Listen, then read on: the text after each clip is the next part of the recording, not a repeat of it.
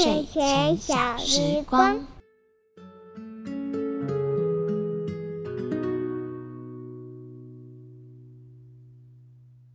大家好，我是万安叔叔。大家好，我是德利。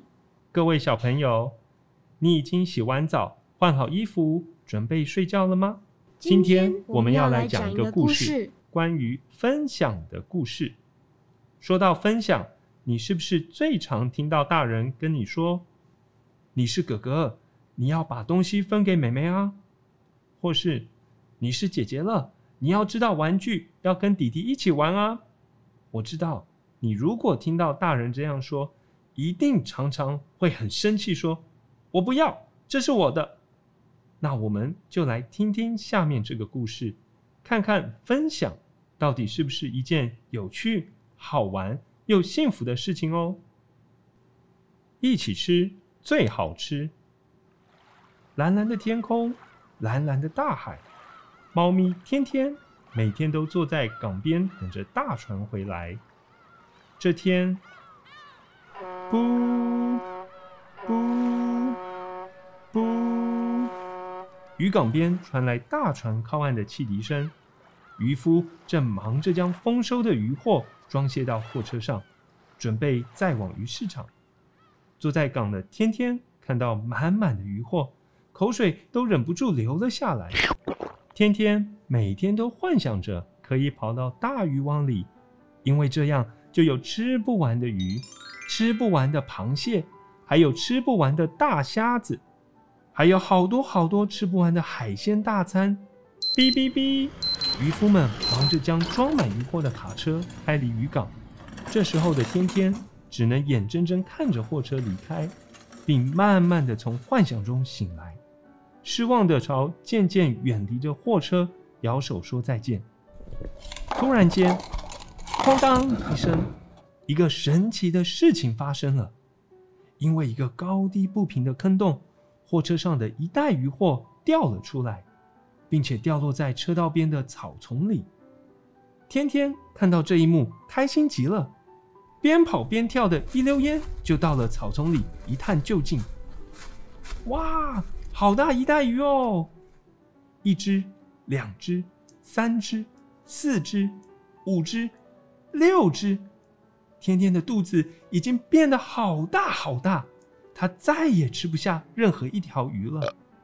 但天天这时候突然觉得，这么好吃的鱼，我绝对不要回去村子里跟其他的猫咪说，我要自己慢慢吃，一天吃一点。早上吃完，中午吃，中午吃完，晚上吃，晚上没有吃完，宵夜的时间再来吃。第二天早上，天天因为前一天吃了太多，所以没有办法来草丛里享用它的美味早餐。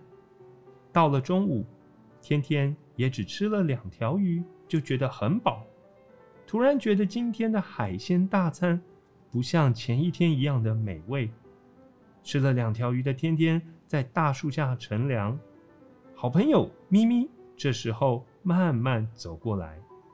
咪咪说：“天天，你是不是生病了？为什么肚子这么大啊？你昨天和今天都跑去哪了？我们想找你一起玩，可是都找不到你耶。”天天这时候支支吾吾的说：“没有啊，我都在这里啊，没有去哪里。”到了下午，天天再一次走回草丛里，想要享用下午茶，可是却发现草丛里多了几只苍蝇，也来抢着享用下午茶。没过多久，又有只海鸥也飞过来凑热闹。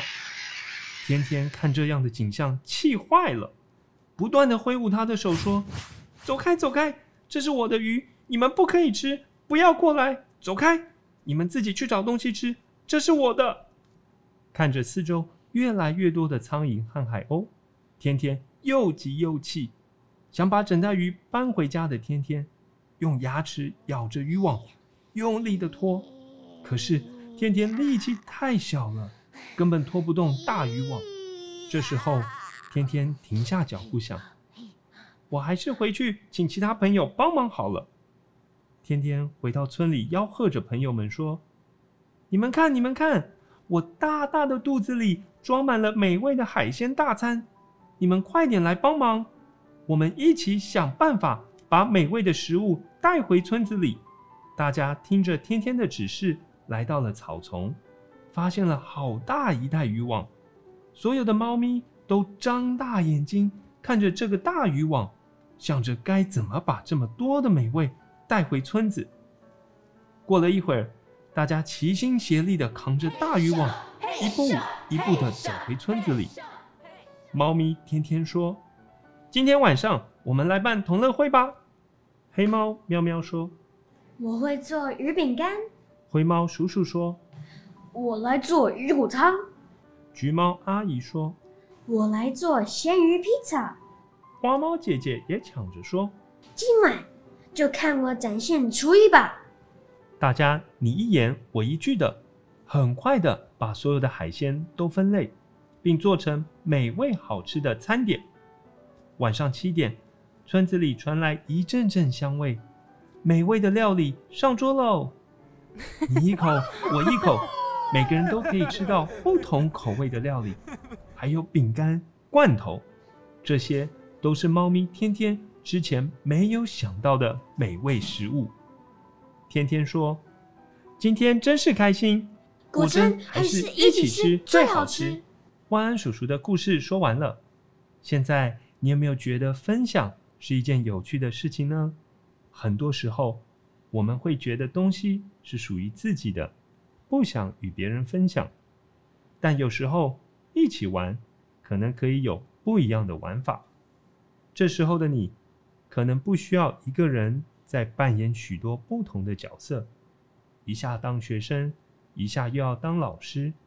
如果有其他朋友一起加入，也许可以让游戏变得更丰富、更有趣哦。下次有机会，主动邀请你的朋友分享你的玩具。万安叔叔相信你一定会有很棒的回忆。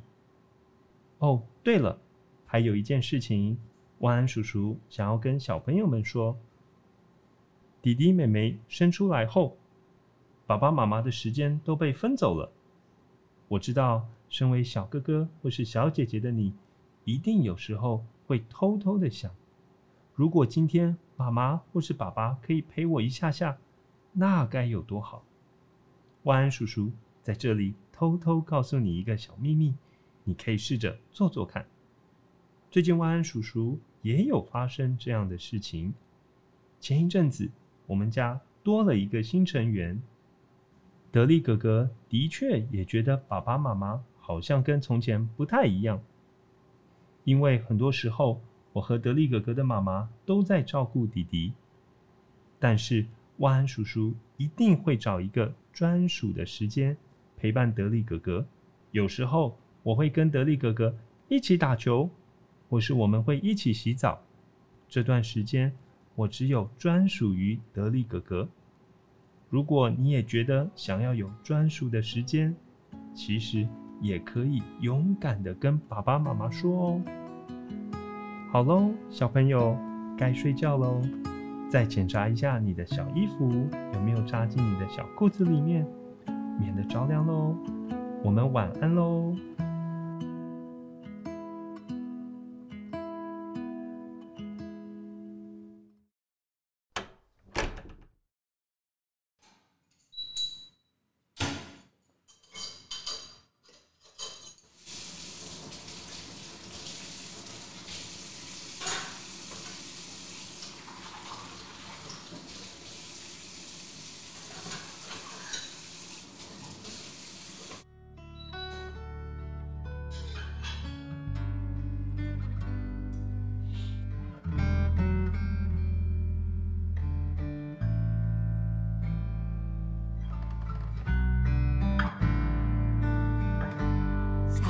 觉后，大朋友睡觉前，我的、你的睡前小时光。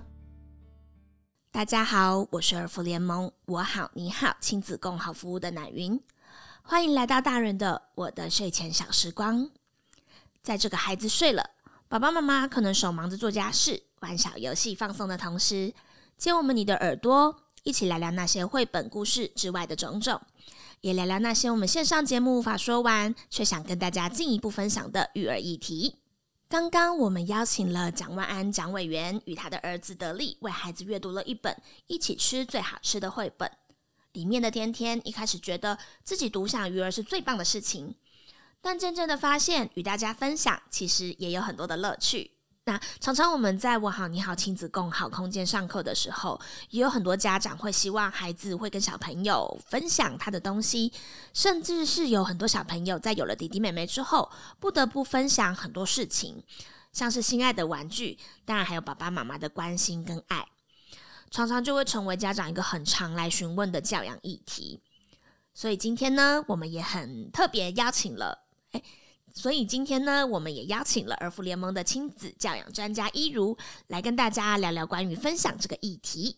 那首先就欢迎我们的老朋友一如。嗯，大家晚安，我是一如，我是那个儿福联盟教养专线负责的社工。那呃，教养专线已经开线有七年多了，接收来自台湾各地有零到十八岁孩子的照顾者的这些呃爸爸妈妈，甚至是阿公阿妈们会打电话进来问，好关于孩子的大小事。好哟，那其实我们再回到今天的主题，就是分享这件事情啊，很多小朋友。呃，应该说少子化的关系，很多是独生子、独生女嘛。是。那在家里，其实他就是可以拥有一份玩具。嗯，或者是可以拥有所有的关注。两到三岁的小朋友其实最常遇到的两个议题，就是第一个是要学习进入团体，可能家长会让他们进入幼儿园啊，或者是想要让他们可能去一些亲子团体或者是亲子课程去上课。另外一个就是很多家长会在两到三岁的时候就会开始思考说，我要不要再生下一个小朋友？那生下一个小朋友的时候，他爸爸妈妈的关爱就会被。分散掉，所以他就会变成是另外一个小朋友需要面对的议题。那我们先从普遍性的，就是当他要进入一个团体的时候，很多会发生的事情叫做抢玩具。嗯，那当抢玩具发生的时候，我们要怎么样带孩子做分享？又或者是说，几岁的小朋友其实可以开始理解分享这个概念？嗯，好，应该这样讲，就是说，其实我想分享的概念是我们平常也许。不管他几岁。就是在跟孩子的互动中就要给。不过大概零到三岁的孩子，就是我们的孩子，其实我们在早期都是比较自我中心的。嗯，我们刚生下来，我们会会觉得这个世界是绕着我转的，所以一切都是以我为主，比较不会想到别人。好，那但是随着孩子可能进入团体生活，他开始会有一个呃团体跟小型社会的概念，那个时候就会直接在现实生活当中面对到要分享的。议题，所以我想爸爸妈妈也不是等我们的孩子要进入团体才开始教导，平常可能在家里的时候就要开始给孩子这样子的一个观念，甚至这样子的练习。嗯，所以你说在家里的时候就要一个这样子的观念，意思是说，虽然我不是小朋友的。同才是，但是分享这件事情，嗯，他也应该要跟阿公阿妈分享，他也应该要跟爸爸妈妈分享。其实不限定于要在同年龄做分享，所以他在家里做这样子的练习的时候，他碰到同才就比较容易可以有这样子的概念吗？对，因为分享不仅止于玩具，所以可能包括日常中，也许我们吃到一个好吃的食物，嗯，对，我们会想要分享，甚至我今天听到一个好听的笑话。我会想要分享，所以分享它可以是具体的事物，也可以只是一个无形的一个概念。你听到的一件事，对这些都可以在生活当中带给孩子。嗯，对，那他就会慢慢知道说，哦，就是有一些好的东西的时候，我可能会希望别人跟我分享，那我也会试着跟别人分享。嗯。说之所以会做这个议题，另外一个就是我们之前在做家长团体的时候，嗯，就是也有一个家长分享说，他其实怎么样去跟孩子讨论在团体分享的概念。我觉得那时候他提到一个蛮好的方式，是他透过绘本，也就是我们今天节目的前半段有分享到的“一起吃最好吃的”这一本绘本里面讨论到的。他就是先带孩子从绘本来看，说，哎，分享的概念是什么？然后透过绘本的方式，让一起吃最好吃这件事情先深植在孩子的心里面。是，当他深植在孩子心里面的时候，他接下来做的事情是跟小朋友在日常生活中做练习，嗯，比如说一起吃最好吃，那一起玩最好玩，嗯，所以他就是一直重复这件事情。是，对，然后在进入团体的时候，当他比如说小朋友有玩具想要跟他一起玩的时候，嗯小朋友就会突然说：“哎、对，一起玩最好玩。嗯他就会觉得哦，这件事情是我记得的。是，我觉得这个其实是一个很好的方法，就是他先透过一个前面的绘本引导，嗯然后再透过日常生活中的练习，所以当小朋友在发生这件事情的时候，他就可以很迅速的反应，跟很迅速的想起说：“哦，对我好像记得妈妈跟我说过这件事情。嗯，嗯那有没有什么其他也不错的方式，是可以带着小朋友一起去做这个分享的概念的吗？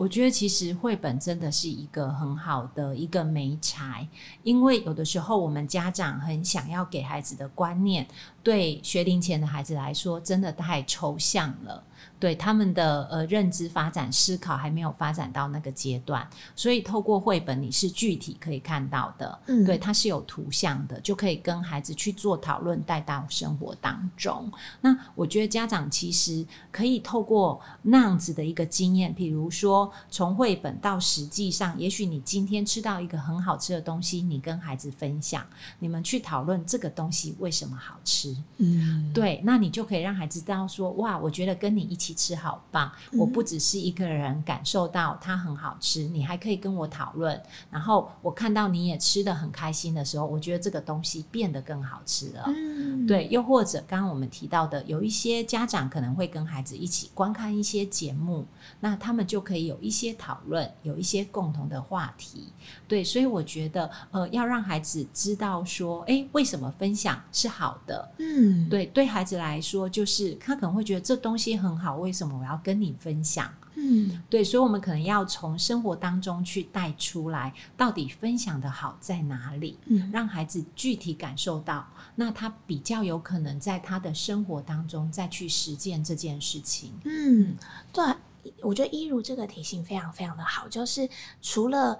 固定的文字去分享之外，你要让他真的可以在这个过程之中体会嗯分享的好，跟分享的快乐到底是什么。嗯，那当他有一个正向的经验的时候，下一次他要再做这件事情，他就会觉得是一件很开心的事情，是真的很棒的事情，对不对？是是，嗯，那我刚刚在讨论过程中，我突然想到，之前我们在空间中也有看到有一些小朋友，他孩子长大之后，其实的确会会渐渐有自己的喜好。嗯然后，比如说我们在发材料的时候，嗯可能老师会准备不同的材料，有蓝色、有红色、有黄色，嗯然后分给大家。那他可能看到，诶，隔壁的小朋友是蓝色的，我很嗯喜欢蓝色的这个东西，是我也想要的时候，他可能就会跟爸爸妈妈说我要蓝色的，或是跟嗯老师说我要蓝色的。嗯可是其实那个东西已经属于别的小朋友的了嘛。嗯那有一些爸爸妈妈就会跟他说：“诶，那你可以问他你要不要交换。”嗯，这样，嗯。那小朋友可能就会说：“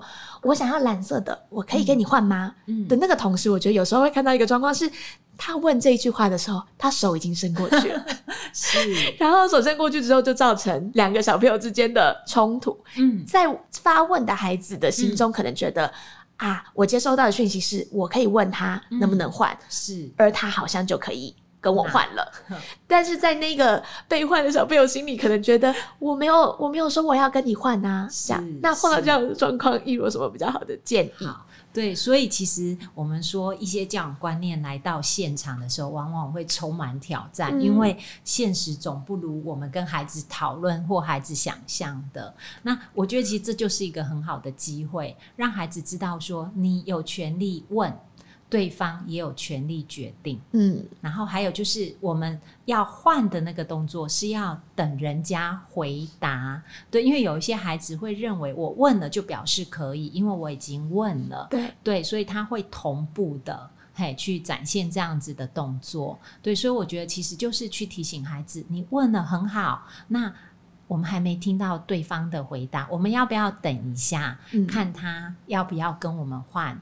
好、那有时候可能会遇到对方不换，那这个时候，我们也要让孩子知道说，我知道你没有办法换，你很伤心，你真的好喜欢蓝色，不过可能他也很喜欢。我觉得对大人来说，这是一个很好的练习。是，呃，我常会跟爸爸妈妈说，其实我们的孩子要慢慢在这个人际互动当中去练习到，现实不会是我要什么就有什么。当我要不到的时候，我要怎么去处理我那个失落的情绪？对，也许这个地方我没有办法要到我想要的，但我可以在什么状况下去弥补？比如说，也许我没拿到蓝色的纸，那等一下装饰品会不会可以有蓝色的？嗯我们可不可以在其他的地方去让它也符合我自己喜爱的方式？是有很多变通方式的。嗯，这个过程也可以让小朋友练习等待跟延迟享受。是，对，像是这样子的状况，其实当下已经发生了。是，有时候碰到这件事情，我在旁边看到的是，家长有可能在事情发生的当下，当然我们一定会有讲的不够完全的时候，所以可能我们现在的指令是。哎，你可以去问问看小朋友愿不愿意跟你换。嗯嗯可是我们没有在事前沟通说，哎，我们可以去问问看他换不换啊？我们可以看他愿不愿意。嗯可能我们的讨论下的句子不够完全。对那当然，那个当下发生了就发生了。嗯那事后我们可以怎么重新再跟小朋友讨论这件事情，或者是其实这件事情有可能会需要在事前比较有余裕的时候，就让小朋友建立这样的观念，对不对？对，其实孩子的很多行为，比如说家长今天要带孩子去上一个课程，或去使用一个空间、参与一个活动的时候，其实都会很建议家长可以先跟孩子做一些讨论。我们今天要参加的活动可能会遇到什么样的状况？有哪些可能是孩子要留意、要配合的？对，所以如果可以事先告诉孩子，然后跟孩子在家里做一些练习的时候，那这样孩子去到现场，他会更知道如何去反应。嗯，因为我们有提到说，对孩子来说，他这个阶段需要的是具体看得到的或可以碰得到的，他比较有概念。说的他其实是迷迷糊糊、懵懵懂懂的。尤其分享真的是一个很抽象的事情，对，真的太抽象了。嗯那其实提到分享，我也必须要说，就是我们要允许孩子有一些东西他是不能分享的。嗯对，所以其实也可以跟孩子做一些讨论，哪一些东西是你觉得可以分享的，也许你是可以拿出来的。嗯那哪一些东西，如果你不想分享，那要怎么处理？嗯比如说，你可能就不会带到幼儿园，或是在家里有客人来的时候，你这个东西是会收起来的。对，要把它分成可以分享的东西跟不可以分享的东西。嗯那如果另外一个小朋友，假设我们要跟他讨论有没有什么东西是可以分享，有没有什么东西是不能分享，嗯他给你的回复是我都不能分享嗯。的话呢？嗯，好，那其实他都不能分享也没有关系呀、他是不是比如说，那他都不拿出来，他就要去面对那样子的状况。相对的，也可以跟他讨论到说，好，因为这是你的玩具，我尊重你。但是如果别人好、他带来的玩具，他也不跟你分享，你是不是也可以尊重别人的决定？对，那孩子有可能会说可以，我可以，但当他看到玩具的时候，就会不行。对，嗯，好，那这个时候还是回到，当他很想要别人玩具，但别人不跟他分享的时候，他可能就会很伤心、很生气、哭啊、闹啊。那这个时候，我们就是先处理他的情绪，而不是跟他说：“我早就跟你说过了，好，你刚刚明明说你不介意的，你怎么现在可以哭呢？”好，这个时候你就是在跟孩子做情绪的碰撞。嗯好，那这样其实是可能会越演越烈，所以先安抚孩子，那事后再来跟他讨论，因为我们有时候也会做错的决定，孩子也会，那没有关系。好，甚至包括跟孩子讨论说，你现在决定这个东西不能分享，可是如果当你决定要改变的时候，是可以的。嗯。嘿，我们是可以弹性调整的。嗯，所以当小朋友你问他，如果说之后别的小朋友他不愿意嗯跟你分享玩具，嗯你会没关系吗？嗯当他跟你说没关系的时候，其实也不用跟他争一个输赢，是，你就好。那你说没关系，那下次再碰到这样的状况的时候，嗯如果小朋友有情绪，我们当然是先处理孩子的情绪，然后安抚孩子的情绪。对，事后再来跟大家好好聊，说，哎，其实刚刚你的感受是什么？嗯嗯其实小朋友不愿意跟你分享玩具的时候，你也会觉得很孤单，或者是你也会很想要玩呐、是那他就可以再回头去联想，那他不跟别人分享玩具的时候，别人的感受，对不对？嗯对，然后有的时候其实孩子不分享是有原因的。嗯我觉得家长也可以多问问，而不是只是在跟孩子聚焦在要不要分享这件事。好、有一些孩子其实他不分享，有可能，譬如说他担心对方没有爱惜他的玩具坏掉了，哦，对，或是对方会不会不还他。所以我觉得有的时候我们要去了解孩子行为背后的原因是什么，他是不是因为有什么样的担心害怕？那如果其实就这个部分做处理，有一些孩子他其实是可以分享的。嗯，的确，好像也再回头去看看孩子不分享的原因，有可能他是是有他的理由的。嗯他真的很珍惜那个东西。是那我们刚刚讨论完物质的分享是，可我们就来到物质跟可能心灵层面的分享的这件事，嗯就是刚刚节目一开始有讨论到的。当两三岁的小朋友或者是三四岁的小朋友，他妈妈可能怀了第二胎，嗯然后我们有新的孩子要出生，我们常常说有一些小朋友在二宝出生了之后，嗯。他的那个行为能力就会退化，嗯 大家就会变成好像什么事情都不能自己做，嗯。然后好像什么事情都不会做，是。然后变得非常非常的撒娇。嗯。我之前是有看到，其实这个原因是因为孩子他心里有不安全感，当他需要安全感的时候，他就会用撒娇来获得一些关注跟安心。嗯。那当他获得安心的时候，其实他就会可以重新去建构起他去探索世界的能力，或者是他想要自主去尝试的那个能力。嗯所以其实，在那一个过程中，家长要给他的是一个安全感。不知道一如给大家的建议会是什么？当小朋友要面对弟弟妹妹出生的时候，我们应该事前要做一些什么样的心理建设？好，我想针对这个部分，坊间有很多的书，嗯也有很多人在谈，所以我想可能很多的爸爸妈妈都有概念，就是会帮孩子去预备、嗯迎接家庭新的成员。好，有一些爸爸妈妈可能会带着孩子一起去产检。然后去看，告诉他说：“哇，这是你未来的弟弟妹妹哦。好，那他现在多大？嗯嘿，那你也曾经有这个历程。好，甚至如果爸爸妈妈有保留孩子以前的超音波的照片，也可以跟孩子一起看，其实也让他认识一个生命的来临。好，所以这是一个方式，让他参与那个过程。比如说，跟他讨论未来会有一些什么样的不一样。那有些爸爸妈妈会用绘本。嗯嘿，去跟孩子讨论家里会有新的成员，会有什么样的改变。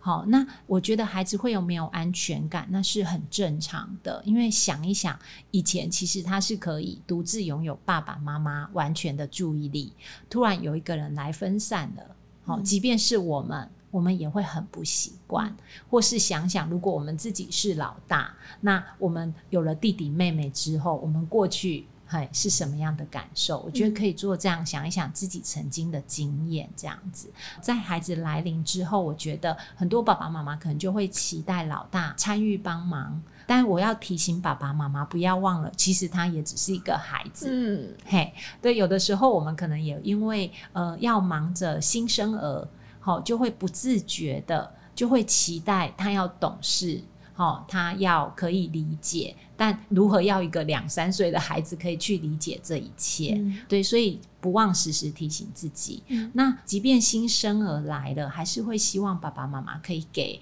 大宝一些个别的时间。嗯所以我觉得爸爸妈妈或家里的这些成人们，可以有一些讨论，怎么样去做一些交换的照顾。嗯比如说，也许以前都是妈妈在顾大宝，那在要迎接二宝的时候，也许就要在二宝来临前有一个替手照顾的练习，嗯让爸爸也参与进来，甚至家里的其他的阿公阿妈开始有跟大宝相处的一些经验。嗯好，那这样子，当妈妈忙于照顾新生儿的时候，就有人可以帮忙照顾大宝。嗯另外的家里其他成员可能也要练习照顾新生儿，所以妈妈也还可以有时间回头跟大宝相处。嗯但是，如果说有一些妈妈她的家庭资源就是比较没有那么好的情况要怎么是办啊？好，其实嗯，孩子的安全感并不一定只有一个方式可以满足。譬如说，当两个孩子都哭了，我相信应该大部分的人会先抱小的，对，嘿。但是这个时候，我们还可以有嘴巴，还可以有眼睛，你可以看着你的老大，就跟他说：“哇，你怎么了？你也哭得好伤心哦，你要不要跟妈妈说一下？”对，我们可以口头安抚他，甚至有些妈妈可能可以一边抱一个，另外一个也许他就是靠着你，嗯就你坐过来，我另外一只手搂着他，我不一定要抱他，我拍拍他，嗯。对，这也是一个方式。嗯。嘿，所以我想，就是孩子的那个安全感，无非就是要去确定你还是在乎他的。嗯。所以我觉得，就是你可以透过其他的方式去展现。嗯，我自己私人是，额外的想要问一个问题，就是上次好像不知道是在哪一个团体的讨论的过程中，嗯有一个家长就说，他其实会觉得，我就放下小的，我先去照顾大的，因为其实大的他其实成长发展比较知道说嗯我是不是被冷落了，所以他会有意识的去照顾大的，然后他觉得小的其实多哭一点点，嗯。比较没有差那么多时间。一如你是觉得是对的吗？好，其实这个，嗯，应该这样讲，他其实是比两三岁的孩子更没有能力的。嗯一个是他也没有能力走过来靠向你，他完全都是被动的。那这个就会讨论到所谓的人跟人之间的信任关系。那我们专业上就会说依附关系。想象如果你是一个完全没有能力的人，当你需要的时候，你只能哭，却没有人回应你，你不知道何时有人回应你，那是一个多么不安的事。嗯好、所以当然，我觉得如果爸爸妈妈选择先安抚老大，那至少我想在安全的前提下，你一样要口头回应一下你这个小的，而不是就忙着照顾大的，然后任由新生儿在那边哭，想说他哭一下没有关系。也许你抱着大的，同时你可以有一只手拍拍他说：“哇，你怎么了？是不是饿了啊？还是哪里不舒服？哭得好伤心哦。”我觉得还是要确认一下，毕竟比如说他可能饿了也不会说，尿布湿了也不会说，哪里不舒服也不会说，所以呃不太会鼓励让他哭太久，可能还是要做一个确认。嗯。嗯嗯，就其实刚刚一如讲到的是，小一点的小孩，我们可能以为他不懂，但其实那个依附关系跟安全感的建立是在很小的时候他就有感受，对不对？对，针对这件事情，嗯。可不可以跟我们多聊一点？因为其实对这样子的孩子，虽然可能我们大家都会觉得他呃语言认知都还不是很好的时候，应该不懂。可是其实我们人有感官，所以我们可能会透过碰触，透过那个气氛，还是可以感受到这个环境、这个世界安不安全。所以安全感的建立不只来自于肢体的接触而已，还包括我有需求的时候有没有被回应。嗯，嘿，所以可能为什么会觉得说，哦，新生儿的这个处理很重要，是来自于这个部分。对我知道，比如说我们东方人可能会有一个观念，就哭一下没关系呀、嘿，怎么会舍不得孩子哭？嗯不过，其实，在俄盟有引进一个新的婴幼儿的支持方案。那我们也了解到说，其实根据研究，幼儿当他们哭的时候，如果立刻有人回应，其实他们会知道说，哦，我有需要的时候都会有人回应我。除了他安全感好之外，他也发现他不需要再透过哭得更大声来要求回应。嗯所以这样的孩子他并不会被宠坏，然后他也会因为有安全感，在他学步的时候，他更敢对外探索。嗯对他会知道，当我有需要的时候，有人随时会在，所以我往外走是没有关系的。没有安全感的孩子，为什么他会有呃比较分离上的困难？是因为我不守着你，等一下你会不会不见了？嗯，嘿，所以就只能再呼吁一下是自己的另外一半，对，所以或者是阿公阿妈真的要可以帮忙，这样子的话，其实主要的照顾者才有更多的心力可以把心思分散在两个小朋友之间，嗯让每一个孩子都觉得充分的被照顾。是是，嗯。可是可能还是会有一些状况是，就是小朋友出生了，家里不可能所有的东西都是买两份嘛，是，然后家长的时间也就真的只有二十四小时，嗯那一定会需要去跟孩子，可能是大一点的孩子沟通这一件东西，就是会需要分享的。嗯嗯，那如果是这样子状况的话，可以，呃，怎么跟孩子讨论？嗯，好，我想其实，嗯、关于玩具要不要买两份，或要怎么处理，基本上每个家庭还是会有每个家庭的规则。嗯哦，没有说怎么样最好，所以爸爸妈妈可能先清楚自己想要怎么样来教育孩子，至少你的原则不要变来变去。嗯譬如，如果你决定要让孩子是可以决定他要不要分享自己的玩具，那你就不要因为大的哭了或小的哭了就说你要分享。嗯好，所以我觉得先确立你们的家庭规则，这是一件很重要的事。事实上，孩子有时候为什么不能分享，是因为我们说到的孩子比较不能延宕满足。嗯那如果换你玩，我要等多久？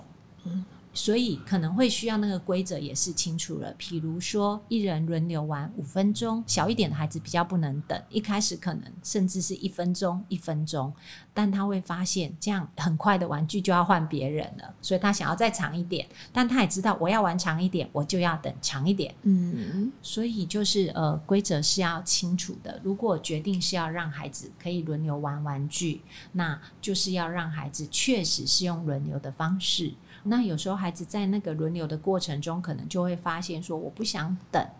那我们可以再陪同他们来讨论，那我们有没有可能是一起玩？嗯嘿，就不需要有的时候我玩他等，有的时候他玩我等。嗯对，就是要在生活当中开始去练习，帮孩子找到一个他们可以一起的一个方式。嗯，那一如，你有觉得，呃，除了这些事情以外，在碰到二宝出生的时候，嗯有没有最重要要提醒家长的吗？我想大家确实比较容易在新生儿出生的时候，注意力都集中到新生儿，所以这个时候难免就会忽略大宝。那其实我听过很多的朋友或同事有很好的经验，就是可以去想一想怎么把呃新生儿的照顾里面让大宝加进来。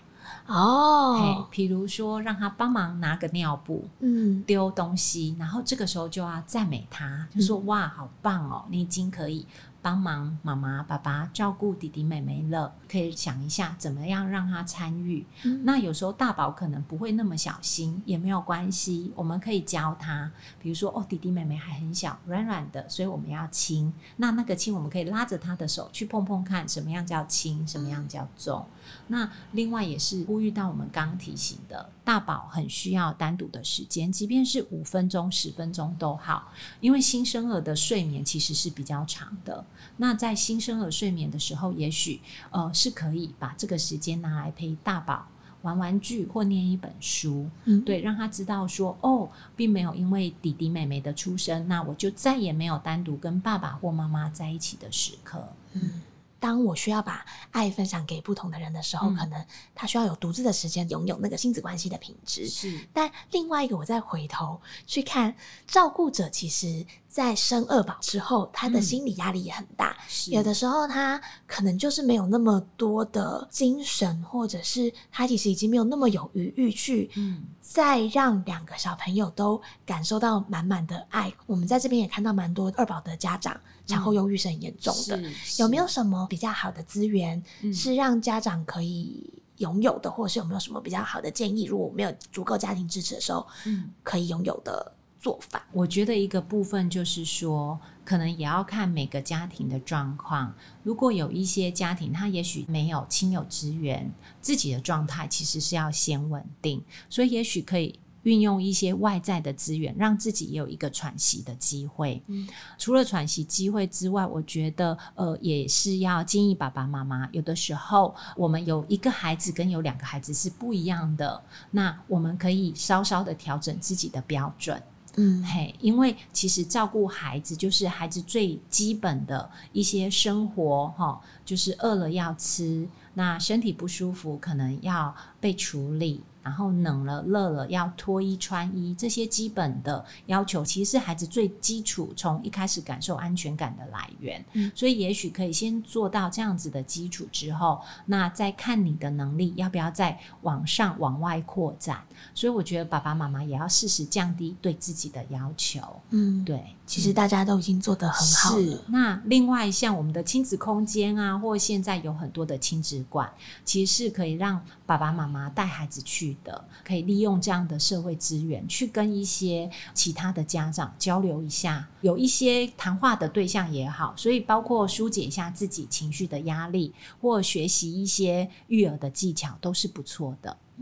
或者是其实的确，当我们走出来，让孩子参加一些亲子活动，因为大部分遇到的家长也都会是拥有同年龄的孩子，嗯其实也蛮能够彼此支援，或者是我甚至看到很多家长会彼此看顾一下对方的孩子，就是孩子也会有被照顾到的感觉，然后但你同时也可以有稍微喘息跟放松的机会。其实这件事对家长也很重要。是，就是帮孩子早办，有的时候孩子就不会需要你完全的注意力，这个时候你可能只要看顾孩子的安全就好。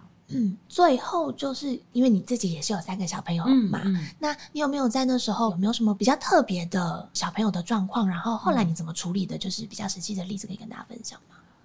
我觉得我个人比较幸运，对，因为我就有蛮充足的亲友资源的，嗯所以对我来说，我找到资源不是太不容易。但是我自己会做一个安排，就是比如说我在呃二宝出生的时候，因为我有一个保姆，时间很弹性，所以我会轮流送大宝或二宝去，所以他们都会分别有一天、两天是跟我独处的。哦，那一天就是可能姐姐去保姆家，那我就带弟弟去玩。好，那弟弟去保姆家的时候，我就带姐姐去玩。嗯我们就会有这样子的一个安排。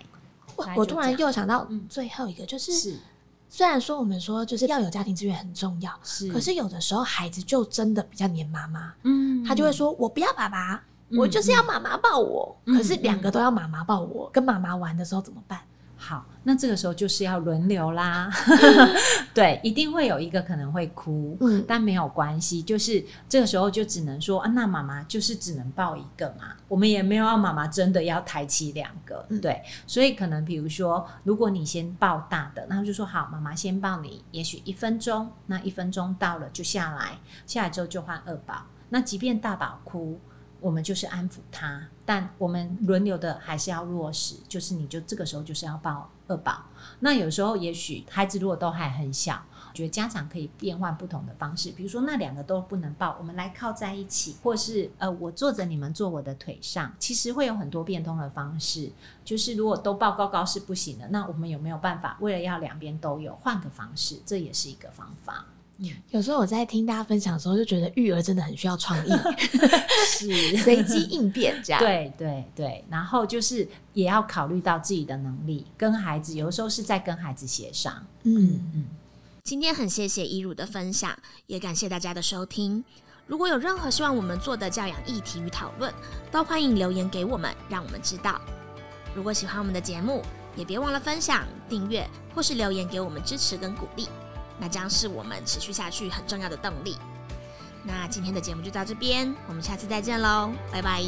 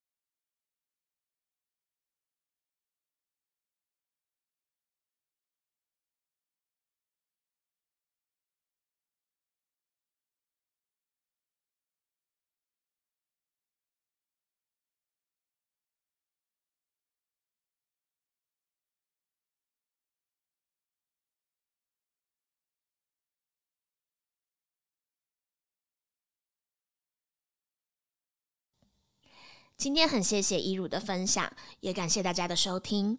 如果有任何希望我们做的教养议题与讨论，都欢迎留言给我们，让我们知道。如果喜欢我们的节目，也别忘了分享、订阅或是留言给我们支持跟鼓励，那将是我们持续下去很重要的动力。那今天的节目就到这边，我们下次再见喽，拜拜。